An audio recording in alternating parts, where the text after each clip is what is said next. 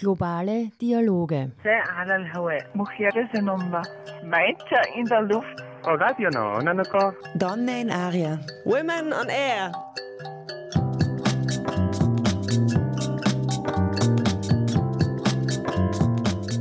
Jeden Dienstag von 13 bis 14 Uhr auf Orange 94.0. Immer abrufbar auf www.noso.at.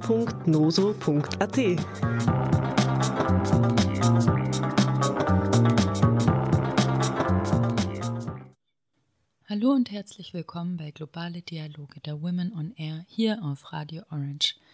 Ich bin Andrea Zellinker und darf euch heute durch die Sendung führen. Das erste Mal am neuen Sendeplatz, dienstags von 19 bis 20 Uhr. Anfang Juni fand im Alois Wagner Saal in der C3 Bibliothek für Entwicklungspolitik in Wien eine Veranstaltung mit Rina Aluri statt. Die Assistenzprofessorin und Leiterin der Friedens- und Konfliktforschung an der Universität Innsbruck hat eine Lecture auf Englisch zu Intersektionalität gehalten. Die Veranstaltung wurde von der Frauensolidarität in Kooperation mit dem Institut für Gender Studies veranstaltet. Es war eine sehr spannende und interaktive Veranstaltung und wir werden sie heute gemeinsam Revue passieren lassen. Außerdem hat der Supreme Court in den USA am 24. Juni Roe vs. Wade aufgehoben. Roe v. Wade war eine Grundsatzentscheidung vom 22. Januar 1973, die den legalen Schwangerschaftsabbruch ermöglichte. Das hat der Supreme Court nun gekippt und es ist unklar, wie es nun für schwangere Personen, die ihre Schwangerschaft abbrechen möchten, weitergehen soll. Sieht aber auf jeden Fall nicht gut aus. Darauf werden wir am Ende der Sendung noch kurz zu sprechen kommen. Aber beginnen wir am Anfang. Am 6. Juni war Rina Aluri in der C3 in Wien, um über Wissenspolitiken, Intersektionalität und Dekolonialisierung zu sprechen. Von wem lernen wir? Was lernen wir? Und wie können wir durch Dekolonialisierung, Befreiungsprozesse unsere bestehenden Wissensbestände und Perspektiven überprüfen und umlernen? Diese Fragen beantwortete Rina Aluri, indem sie auch ihre eigene Positionierung als Women of Color einbezog. Sie selbst ist in Indien geboren, hat eine philippinische Mutter und einen indischen Vater, wuchs in Nigeria auf und wanderte später nach Kanada aus. Ihren Master hat sie in den Niederlanden absolviert und ihren Doktor an der Universität Basel in der Schweiz gemacht. Heute lebt und arbeitet sie, wie gesagt, in Innsbruck. Komplexer Lebensweg, der mit vielen verschiedenen Identitäten einhergeht, die sich einzigartig in das verbinden, wer Rina Aluri ist. Um den Blick auf die Vielfalt sozialer Identitäten zu richten, hat Aluri zu Anfang eine kleine Übung mit dem Publikum gemacht, die wir jetzt auch machen werden. Hören wir mal rein. Um, I'd actually like to start today's session with a bit of an exercise. Um, so, although you now all just settled into your seats, um, I'd like actually to invite you to please all um, stand up if you're comfortable to stand up, and if you prefer to sit, you can also sit and just raise your hand. Um, and I'm going to be asking you a few questions um, to reflect on.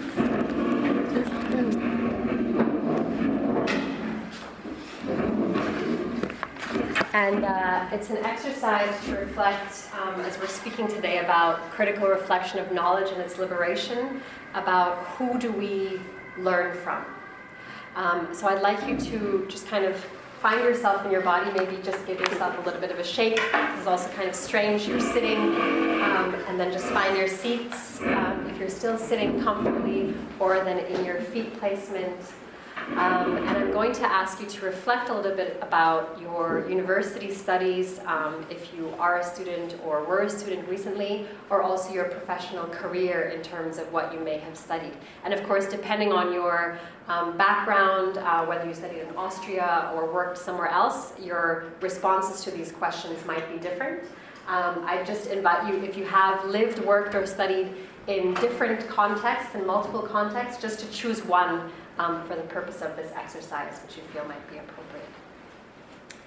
So, as a first question, I'd like to ask you have you had any university lecturers, professors, bosses, or mentors that were self identifying female or LGBTQIA plus community? If the answer is yes, that you have had um, professors, mentors, lecturers um, that were self identifying female or LGBTQIA, please remain standing. Um, and if you have not had uh, any guides of the sort, uh, I would like to invite you to sit down.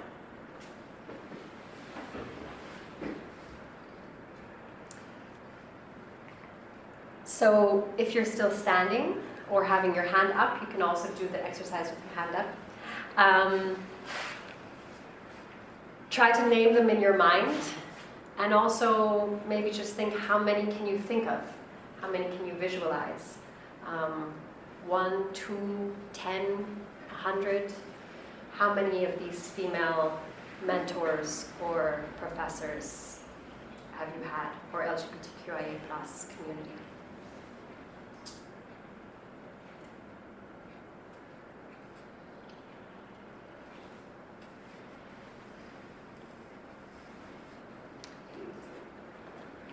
Secondly, have you had any same group of people, university lecturers, professors, bosses, or mentors that were parents that you know of? So they can be female, male, non binary, um, irrelevant of gender identity, but were parents or had codependents. So perhaps they were um, financially or socially supporting um, their own parents or grandparents. Um, so if you can think of any university lecturers, professors that you know of who are also parents, um, please either stand up, raise your hand, remain standing, um, or sit down.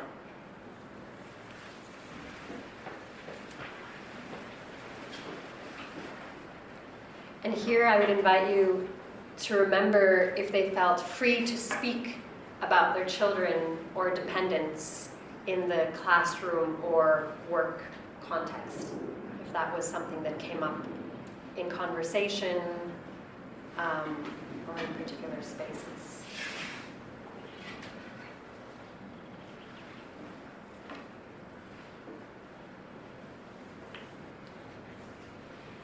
Thirdly, um, have you had any university lecturers, professors, bosses, or mentors that have had a disability, chronic illness, or not considered able bodied? Of course, as far as you know. Stand up or raise your hand, um, depending on your response.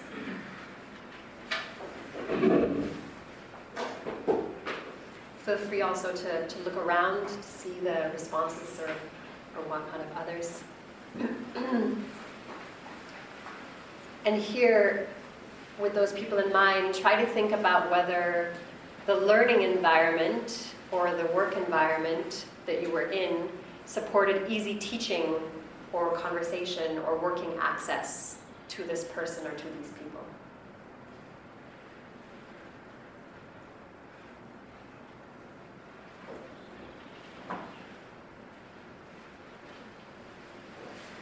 Um, the next question. Have you had any university lecturers, professors, bosses, or mentors that were people with migration backgrounds or from a different ethnic or cultural background from the dominant culture where you reside? So if you're looking at the Austrian context, for example, um, could be persons with migration background from outside of Austria. Um, try to visualize them. Um, again, please stand up or raise your hand. and here, think about whether their cultural or ethnic background was ever mentioned in class, or again, a topic of discussion or a thematic issue that came up in those spaces. If that cultural and ethnic identity was part of that space.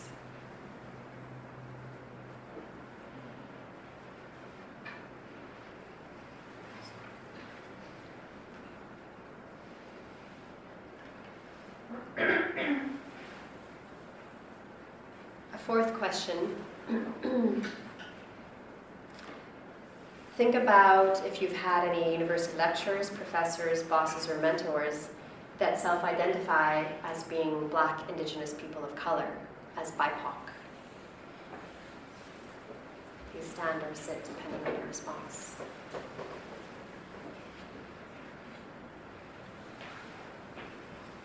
And here I would invite you to reflect again on whether their BIPOC identity was ever a topic of discussion, um, whether their identity also played a role in the ways in which they were able to interact or engage in particular context discussions.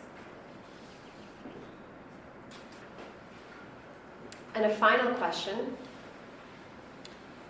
Can you think of having at least one person, uh, a person who was a university lecturer, professor, boss, or mentor, that were all of these aspects. That means they are self-identifying female or from the LGBTQIA plus community, and they are parents or have codependence, and they have a disability, chronic illness, and are not or are not able-bodied, and they have a migration or a different cultural ethnic background, and they self-identify as black, indigenous people of color. If yes, please stand or raise your hand.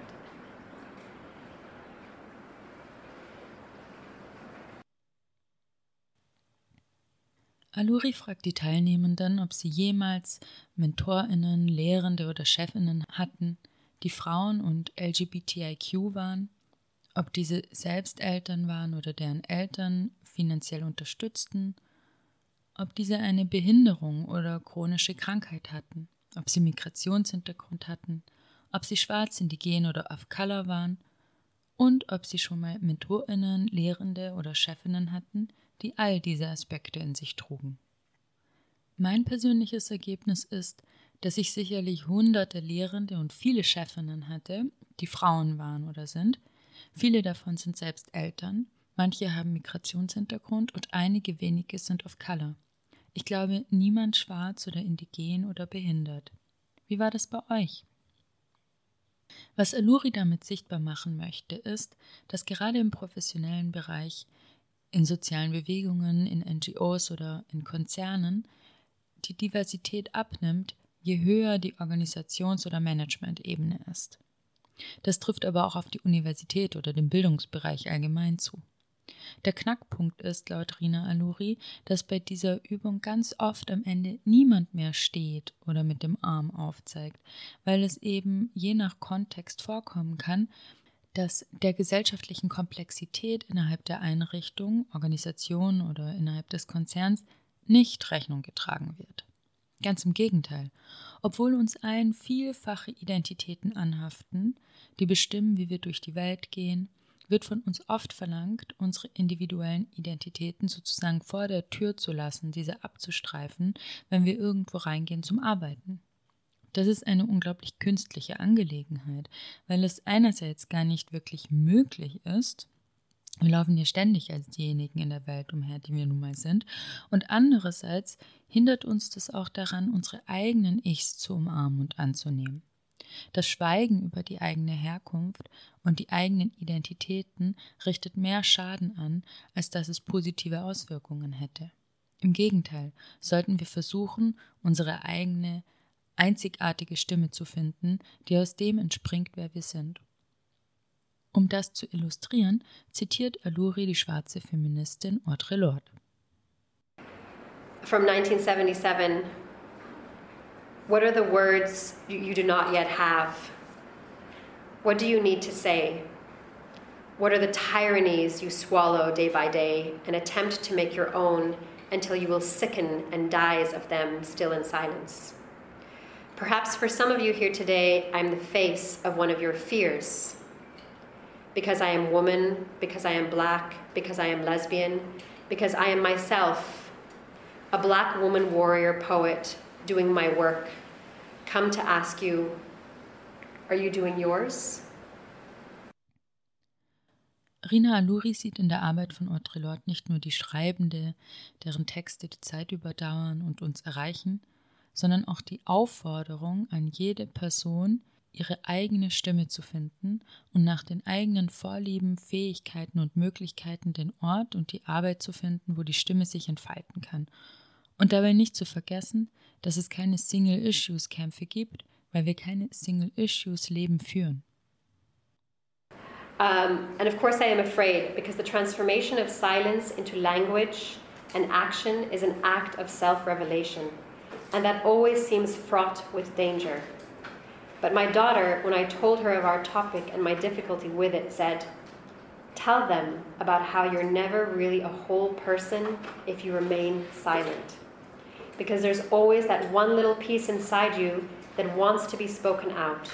And if you keep ignoring it, it gets madder and madder and hotter and hotter. And if you don't speak it out one day, it will just up and punch you in the mouth from the inside. Was passiert, wenn wir schweigen? Wenn wir nicht sprechen, obwohl es aus uns herausbrechen möchte? Es zerreißt uns, es zerstört uns. Nun hören wir noch das letzte Zitat, das Alori an dem Tag von Audre wiedergab. We can learn to work and speak when we are afraid in the same way we have learned to work and speak when we are tired. For we have been socialized to respect fear more than our own needs for language and definition. And while we wait in silence for that final luxury of fearlessness, the weight of that silence will choke us. The fact that we are here and that I speak these words is an attempt to break that silence and bridge some of these differences between us. For it is not the different which immobilizes us, but silence. And there are so many silences to be broken. Sinngemäß sagt Audre dass es nicht unsere Unterschiede sind, die uns paralysieren und uns bewegungslos machen, sondern unser Schweigen. Es gilt, das Schweigen zu brechen. Mächtige Worte von Audre Lorde und um ein bisschen Zeit zum Nachdenken darüber zu haben, kommt jetzt ein bisschen Musik. Bitch, I'm on top now, where your funds at? Click, click, pal, where your guns at? Show ya really how to do it, bitch, bump that. I'm the queen of the shit, bitch. Fuck that, bitch. I'm on top now. Where your funds at? Click, click, pad, where your guns at? Show ya really how to do it, bitch. Bump that. I'm the queen of the shit, bitch. Fuck that, bitch. I'm on top now. Where your funds at? Click, click, pad, where your guns at? Show ya really how to do it, bitch. Bump that. I'm the queen of the shit, bitch. Fuck that, bitch. I'm on top now. Where your funds at? Show really how to do bitch. Bump that. I'm the queen of the shit, bitch. Fuck that. Be export to the grave. Grew up in the slums, now I'm here for the rage. Black girl, bitch, you never turn the page. I'm a fucking beast, better keep me in the cage. You's a bum bitch, fuck a nigga just to make chips. I'm a rock star, wanna pick, wanna talk slick. Send to the pin, call a brick. Leave her with a patch on her eye like she rich. on top, man. Where your funds at? Click, click, where your guns at? She got really to do it, bitch, bump that. I'm the queen of the shit, bitch, fuck that. Bitch,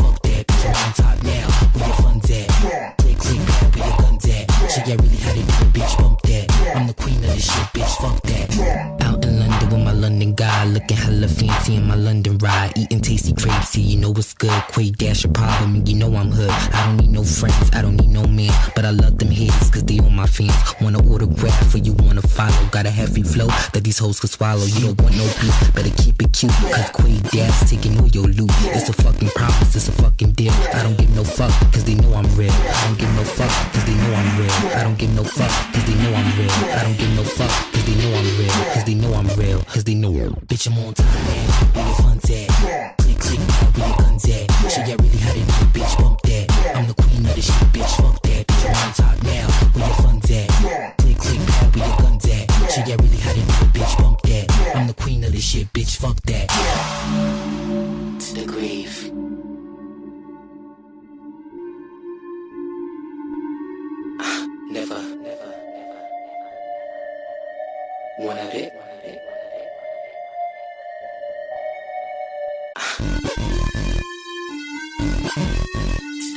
Fuck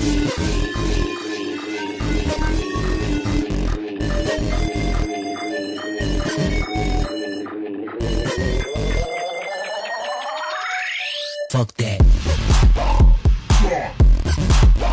Fuck that.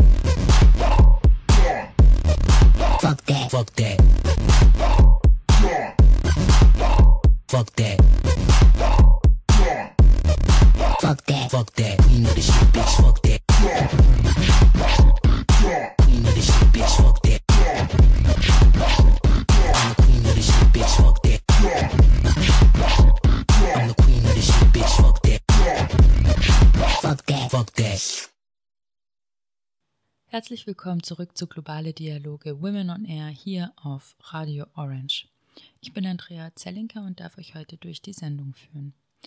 Anfang Juni war Dr. Rina Aluri in Wien, um in der C3-Bibliothek für Entwicklungspolitik eine Lecture zu Intersektionalität, Wissenspolitik und Dekolonialisierung zu halten.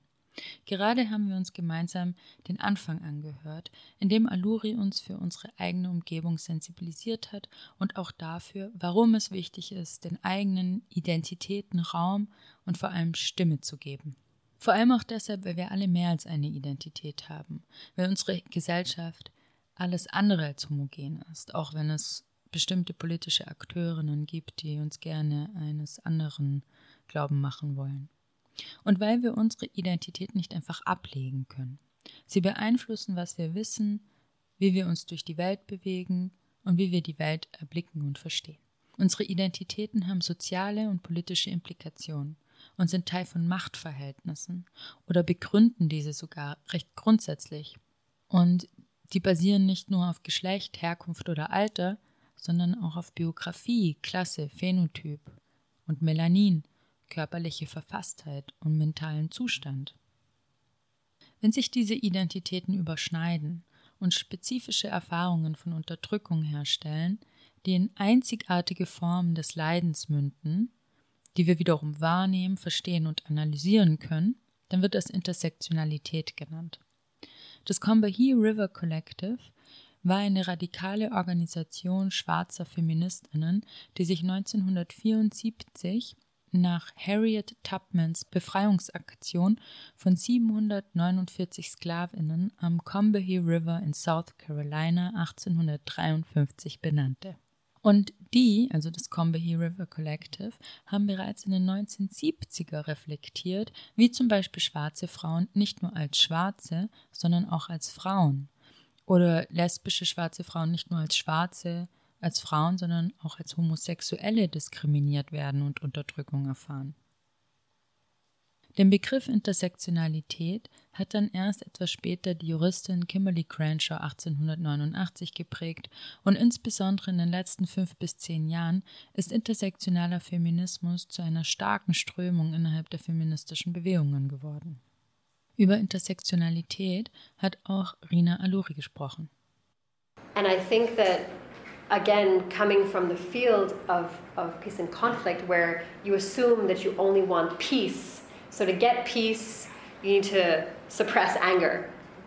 Um, to be in peace, to find your silence, to find your meditation, to find your solace, you need to quieten that loud voice in your mind. Um, but it is exactly in that suppression of anger, very often, um, that that, that, the, that, that we are actually also not able to acknowledge that anger and just acknowledge that it exists. And we demonize it and we feel uncomfortable with it and we hate that it exists, and yet it exists. And it's not about suppressing, but actually finding forms of acceptance of its, of its existence. Um, you mentioned intersectional identities, and I know that some of you are coming from gender studies, so this might be, you know, common language for you. But I just want to mention this, this term of intersectionality, this term of intersectional identities, intersectional feminism, um, intersectional perspectives. The term itself was coined by Kimberly Crenshaw. Um, she's a black feminist from the US, a legal scholar who was also part of the cohort who developed critical race theory in the US as legal scholars. Um, she coined the term, but the term, of course, comes from further along, or further behind, I should say, um, in terms of embodying aspects of colonization, decolonization, um, aspects of, um, yes, feminism, um, but also anti feminism. Um, but I think that what's really important about the term is it's really allows us to see those intersectional identities um, and allows us not to see them as separate things, but as aspects which some people also intertwine within one and not just divisions that can be separated.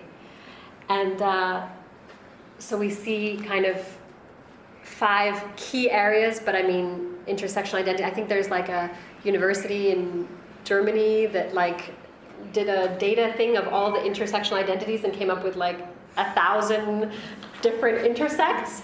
But some of the aspects we spoke about in the exercise related to gender, disability, nationality, sexuality, and racial identity. Um, and, and, yes, it highlights, um, particularly within the US context, um, but I see that this is a universal concept um, that black women face overwhelmingly more barriers than other groups of people in the US due to a lack of framing for us to understand their specific challenges related to their intersectional identities. And the interconnected nature of social categorizations such as race, class, gender, sexuality, nationality, and ableism as they apply to a given individual or group regarded as overlapping and interdependent systems of discrimination or advantage. And I think the key here really is this overlapping um, aspect.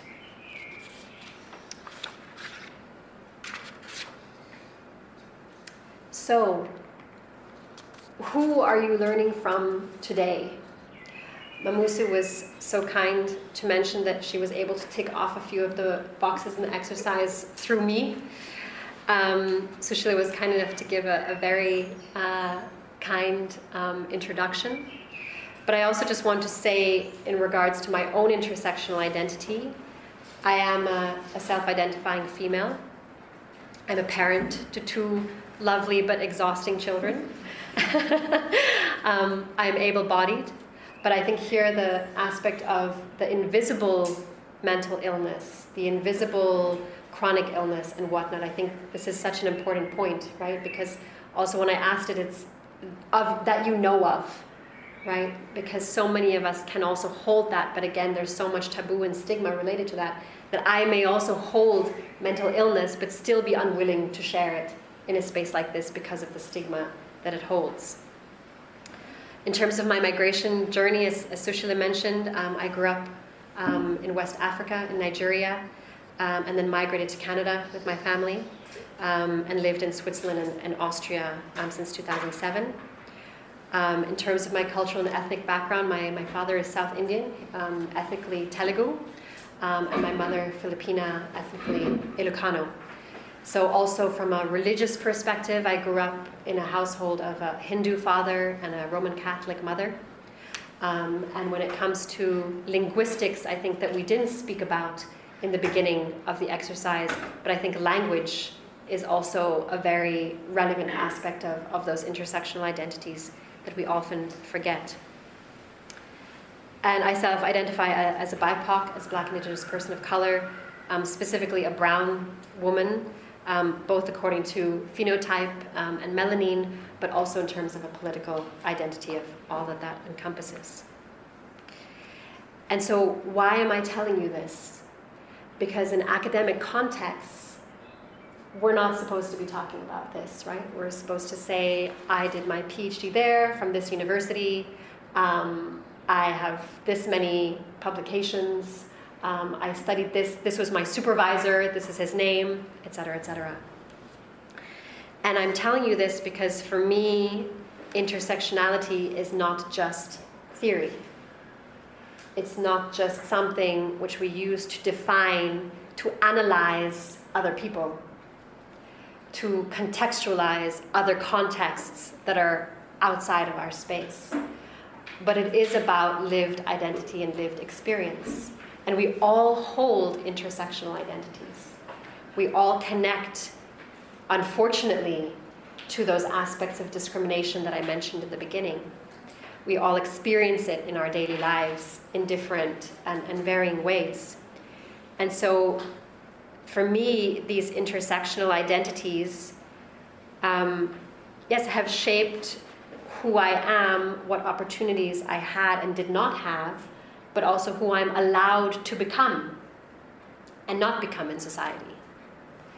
We all hold those privileges that enable us to certain aspects of education, for example, as a luxury. Um, but then maybe not other aspects of education, whether you get the supervisor that you really wanted, or the mentorship that you really wanted, or the access to journals, publications that you really wanted, because that intersectional identity also influences how others interact with you, how they respect you, how they uplift you, how they promote you, um, but also how they do not. And so for me, I choose to, uh, I, but I have had to learn this. So actually, a friend of mine um, who is a black man, South African, who lives also in South Africa, um, who I collaborate with on diversity, equity, and inclusion um, uh, workshops. He asked me, but why does it on your bio say where you're born, where your parents are from, where you lived? Like, that's a personal aspect which he didn't feel comfortable saying or displaying or putting online or, or speaking about out loud. And I said, I choose to do this consciously and very awkwardly, to be honest. Like, it's still awkward to say these things. It shouldn't be a navel gazing experience, right? It's not about, like, this is who I am and I'm awesome. It's about, this is who I am.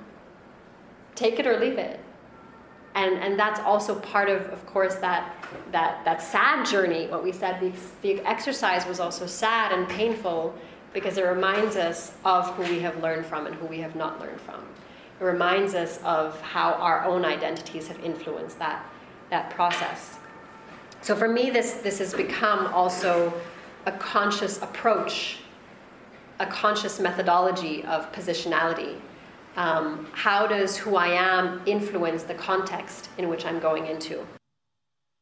Wenn wir diese unterschiedlichen Aspekte unserer Identität zusammenführen und gemeinsam reflektieren, erkennen wir auch, welche Position uns in der Gesellschaft zugeteilt wurde und wird.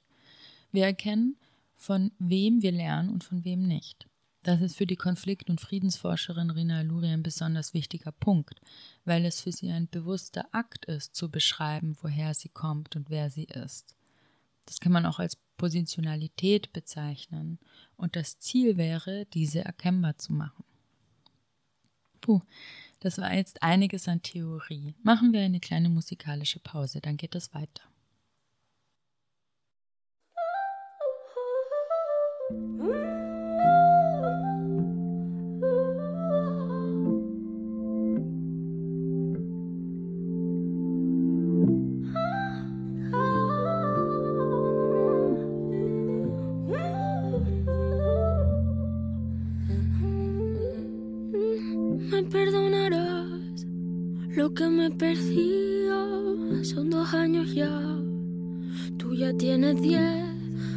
once están camino. Eras de ojos cielo, de ojos azul marino. No sé qué te gusta, más si las carreras, naves espaciales o barcos de vela. Si vives tranquilo o vives con guerra, si ya te enamoras o sientes peleas, si sientes sientes por dentro, es que tiene un ángel ardiendo en el pecho,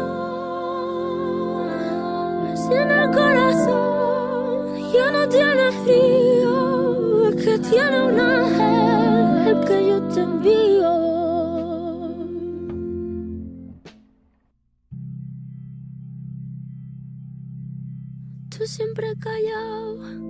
como los mayores. Yo te contaré sin adornos flores. Y me toca estar donde no quiero estar. Esto no es el mal querer, eres el mal desear. Estoy en un sitio que no te llevaría. Aquí nadie está en paz entre estrellas jeringuillas. estrella de mármol, cortada suelo,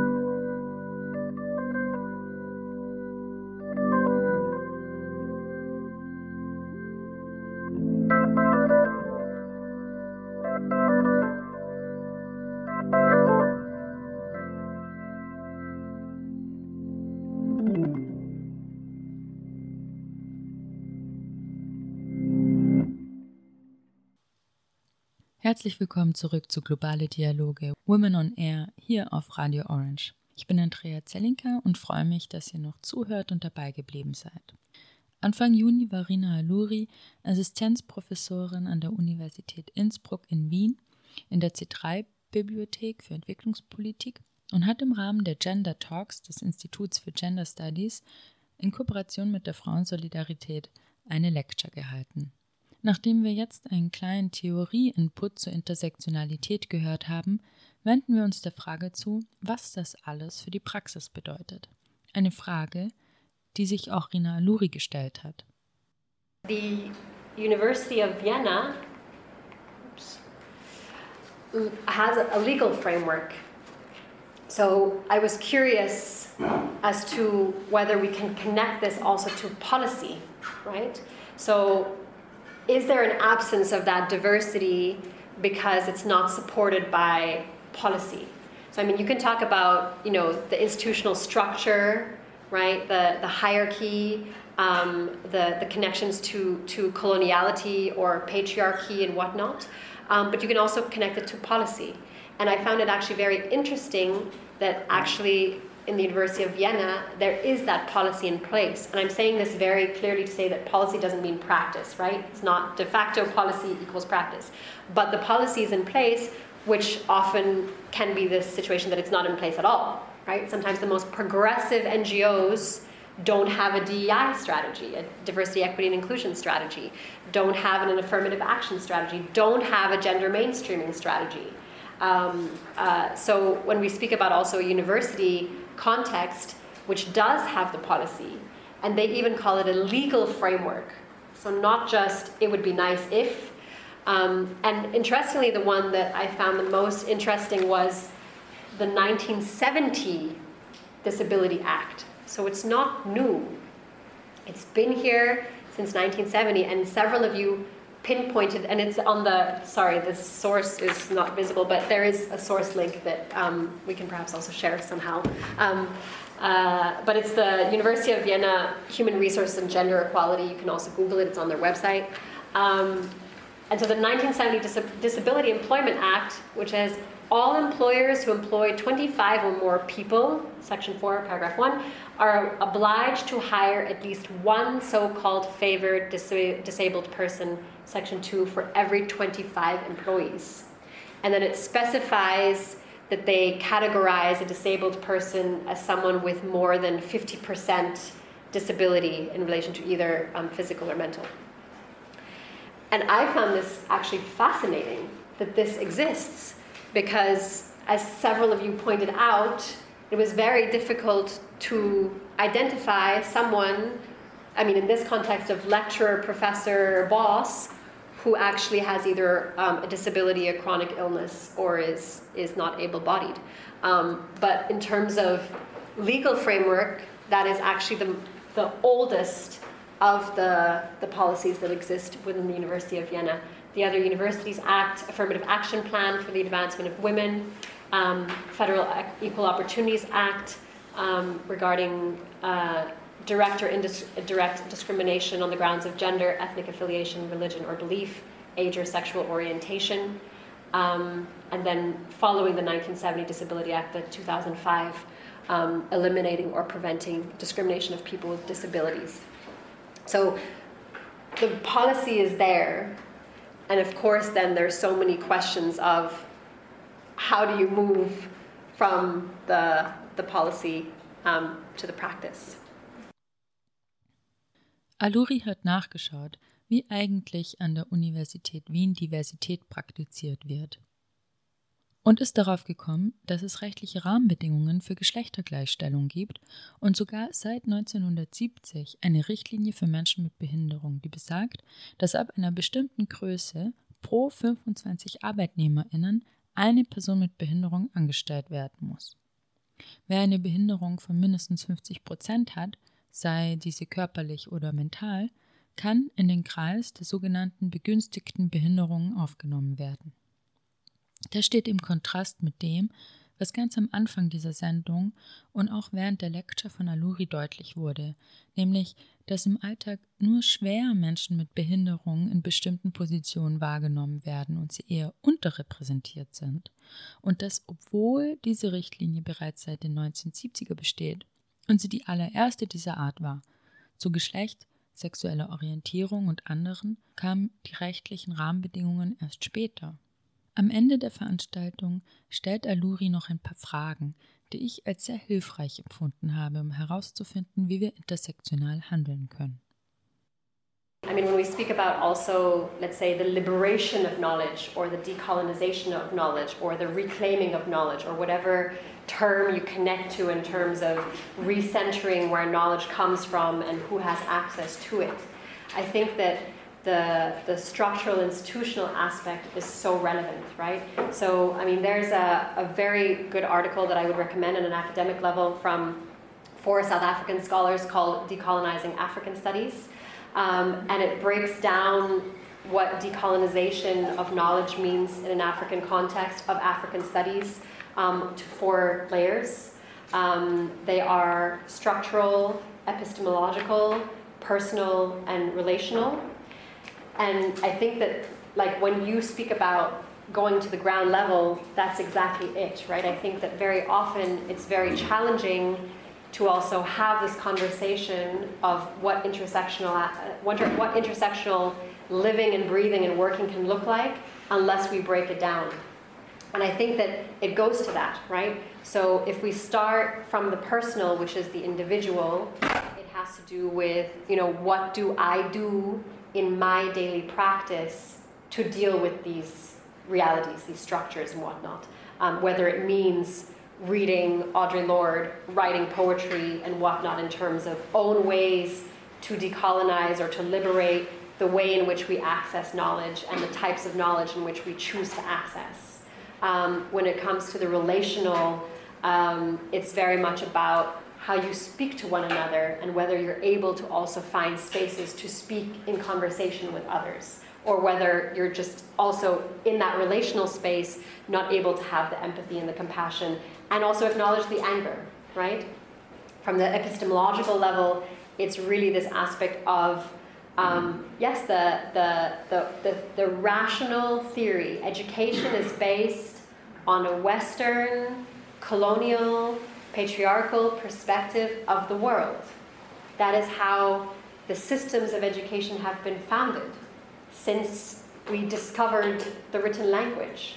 So, dismantling that is very challenging because education, in its essence, in the way that schools were built, in the way that universities got resources, in the ways that researchers went to the global south and came back and documented it and kept it in museums, that is an epistemological history which also says that we are rational, um, logical, scientific European minds in terms of centering knowledge.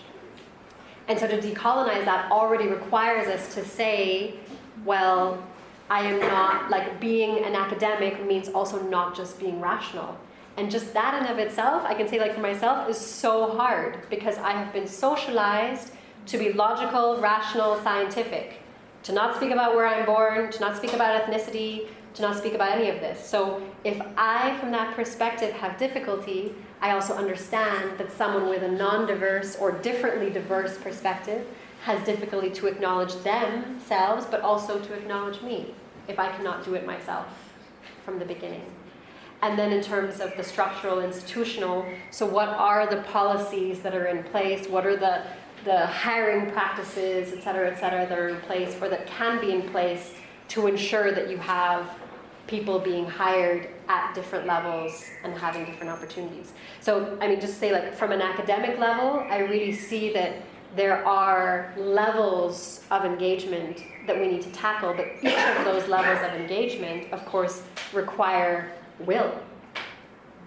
They require desire and they require capacity. Um herauszufinden, wie wir im Alltag intersektional handeln können, schlägt Aluri einige Fragen vor, die dabei helfen können, nämlich auf einer persönlichen und individuellen Ebene, was tue ich im Alltag, um mit den herrschenden Strukturen umzugehen und diese zu verändern. Zum Beispiel indem ich schreibe, Radio mache, lese, mich organisiere und all die anderen Wege der Dekolonialisierung und Befreiung von Wissen. Dann auf der relationalen Ebene stellt sie die Frage, wie sprechen wir zueinander? Und gibt es Räume, in denen wir miteinander sprechen können, in denen wir Empathie, Mitgefühl, aber auch Wut anerkennen und Raum geben können?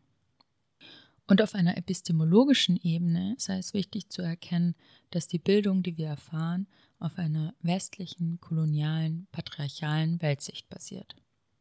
Das System und die Strukturen sind nicht dazu gemacht, dass Diversität Eingang findet. Sonst wäre Repräsentation schon längst kein Thema mehr. Was ich mitnehme aus der Lecture von Rina Aluri ist, dass es viel Reflexion, aber auch Offenheit benötigt, um die Komplexität unserer Welt und Mechanismen intersektionaler Unterdrückung zu begreifen und ihnen gerecht zu werden.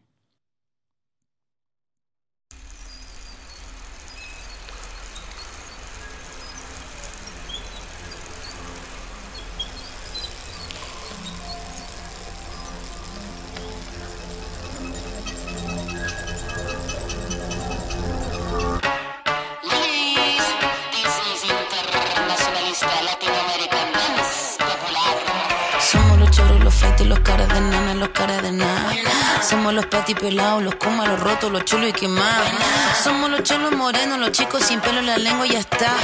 Somos morenos y qué bueno, no tenemos miedo, no tenemos nada. Para mí que tu izquierda siempre fue derecha, me da la sospecha que tú te aprovechas. Tú nada cosecha ni prende la mecha, y ahí con tu escuela no te prendo vela. Baja y escucha, escucha la lucha descafeinado, tremenda trucha. Ya no hay excusa para hacer blanducha, no se me confunda, buena capucha. Papagay, ¿cómo está? No necesito estar high. Este sistema se cae, cae si tú no compras. Papagay, ¿cómo está?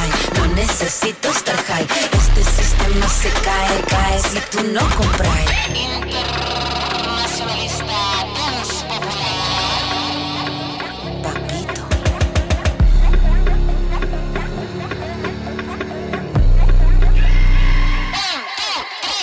El amigo de todo, no amigo de nadie. Cántalo suave, escucha clase. Cómo se hace la clave y el pase la llave para que todo esto se acabe. Todo se cae, todo se sabe. Irak, Haití, Chile combate. A liberar este mundo completo si tocan a uno.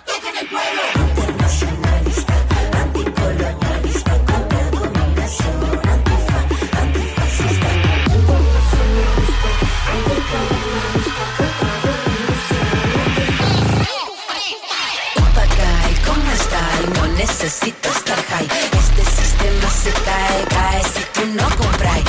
cae, ¿cómo estás? No necesito estar high. Este sistema se cae, cae si tú no compras.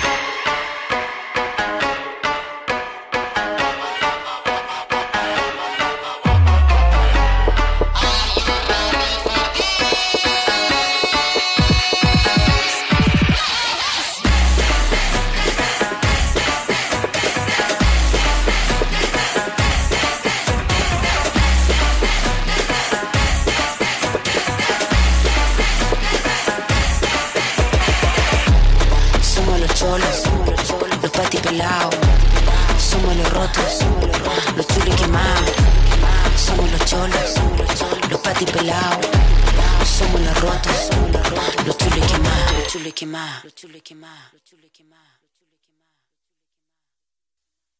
Zum Schluss noch ein kleiner kurzer Kommentar zu der Entscheidung des obersten Gerichtshofs, dem Supreme Court in den USA, der am 24. Juni ein Urteil aus dem Jahr 1973 gekippt hat, das die selbstbestimmte Entscheidung von schwangeren Frauen und Personen national bindend gewährleistet hat. Ihr habt sicher schon davon gehört. Roe vs. Wade wurde revidiert und das ist nicht nur ein Angriff auf die Frauen und Menschen mit Uterus in den USA, sondern ein Angriff auf Frauen und reproduktive Rechte überall auf der Welt. In den USA hat der Präzedenzfall Roe v. Wade die letzten fast 50 Jahre dafür gesorgt, dass Schwangerschaftsabbruch legal ist und der US-amerikanische Staat niemanden dazu zwingen kann, abzutreiben. Nun gibt es diesen verfassungsrechtlichen Schutz nicht mehr. Es gibt nicht mal mehr Ausnahmeregelungen, wie zum Beispiel Schwangerschaft durch Vergewaltigung oder Abtreibung aufgrund einer lebensbedrohlichen Lage. Nun bleibt es den einzelnen US-Bundesstaaten überlassen, die Reproduktion von Frauen und Menschen mit Uterus zu regeln, und seit Ende Juni haben bereits 13 Bundesstaaten ihre Gesetzeslage diesbezüglich verschärft. Es wird berichtet, dass Frauen und Menstruierende bereits ihre Zyklus-Apps löschen, um ja keine strafrechtlich relevanten Informationen über sich zu sammeln. Roe v. Wade hat aber nicht nur Auswirkungen auf Schwangerschaftsabbruch, sondern auch Verhütungsmittel und reproduktive Gesundheitsversorgung allgemein. Und ultimativ geht es auch einfach darum, dass die ultrakonservativen Kräfte in den USA sich einen Weg um den Kongress und die Regierung über den Supreme Court bahnt, um ihre eigenen Interessen und damit auch Profite zu sichern.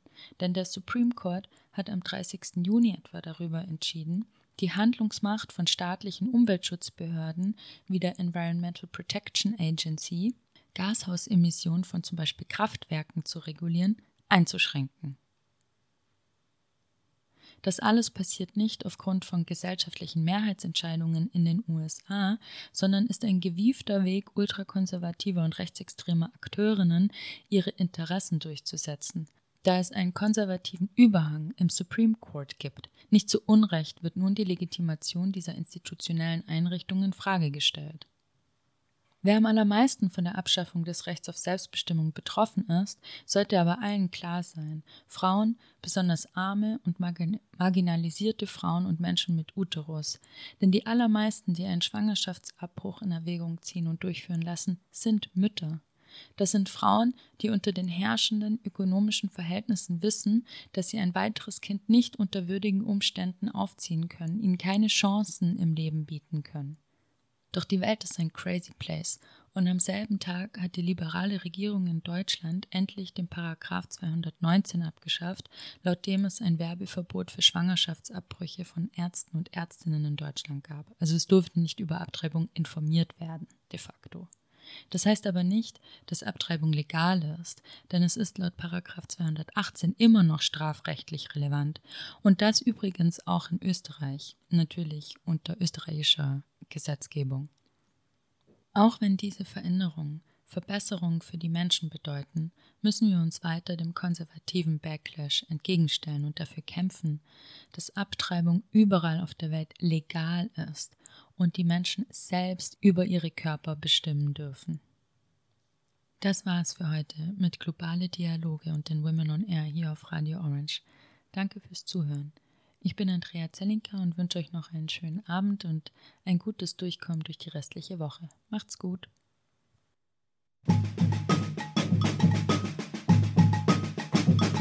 Globale Dialoge.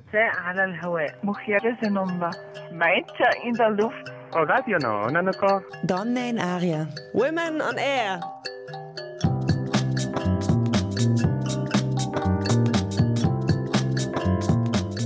Jeden Dienstag von 13 bis 14 Uhr auf Orange 94.0. Immer abrufbar auf www.noso.at.